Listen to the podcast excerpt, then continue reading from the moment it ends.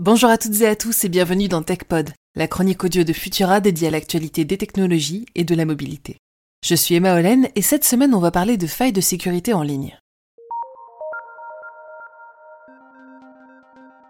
La semaine dernière a été très chargée dans le domaine de la cybersécurité, tout comme cette fin d'année qui semble préfigurer un millésime 2022 tout aussi intense. Tout a débuté avec l'annonce d'une vulnérabilité baptisée Log4j, une faille énorme qui pourrait avoir de lourdes conséquences sur de très nombreuses organisations, qu'elles soient publiques ou privées. Le maillon faible, c'est le système Java.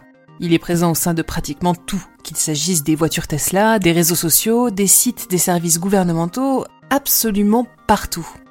Maintenant que le mal est fait, à moins d'appliquer la mise à jour des livrets par page dans les plus brefs délais, toutes les structures disposent désormais d'un trou béant dans leur bouclier contre les pirates.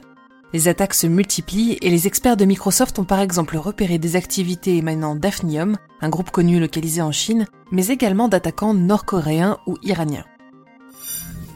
En tout, il y aurait eu une soixantaine d'attaques à ce jour. La crainte des organisations, c'est que cette porte grande ouverte permette à des cyberattaquants de pénétrer leur système et de les rançonner. Et si un pirate se contente simplement de s'installer dans le réseau, il saura toujours vendre son accès à quelqu'un capable de mieux l'exploiter. Ce ne serait donc qu'une question de temps avant que les attaques n'explosent et que les données soient extraites par tous les ports des entreprises et des services. Parmi les outils de défense disponibles pour détecter les comportements suspects, il y a certes l'intelligence artificielle. Pratique pour vérifier si un système est infecté ou pas ou si le bouclier est percé, l'IA serait donc un remède parfait. Mais il y a un hic. En effet, les chercheurs en sécurité se sont aperçus que si les sites et les interfaces ne sont pas immunes aux attaques, les systèmes neuronaux de l'IA ne le sont pas non plus. Il serait possible d'y injecter des fragments de code en apparence inoffensifs qui ne s'assembleraient et n'activeraient la charge utile malveillante qu'une fois l'IA appelée par les systèmes.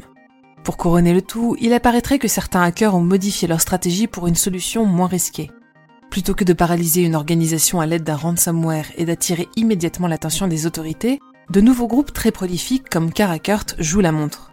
En utilisant les traditionnelles méthodes de phishing, ces pirates patients installent un malware sur le site visé. Celui-ci permet alors de naviguer tranquillement dans le réseau afin d'accéder à ces données les plus sensibles.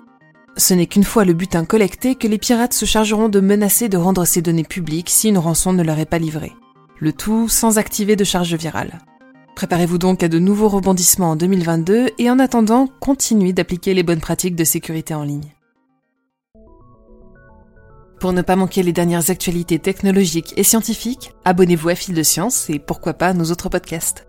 Si cet épisode vous a plu, je vous recommande nos anciens épisodes de TechPod sur les hackings, dont par exemple celui de l'affaire Pegasus. Vous pouvez également retrouver les articles de Sylvain Biget qui écrit ce podcast sur Futura. Pensez à nous retrouver sur vos apodios préférés et à nous laisser un commentaire et 5 étoiles pour soutenir notre travail. On se retrouve la semaine prochaine avec toujours plus d'actualités technologiques. Bonne semaine à tous.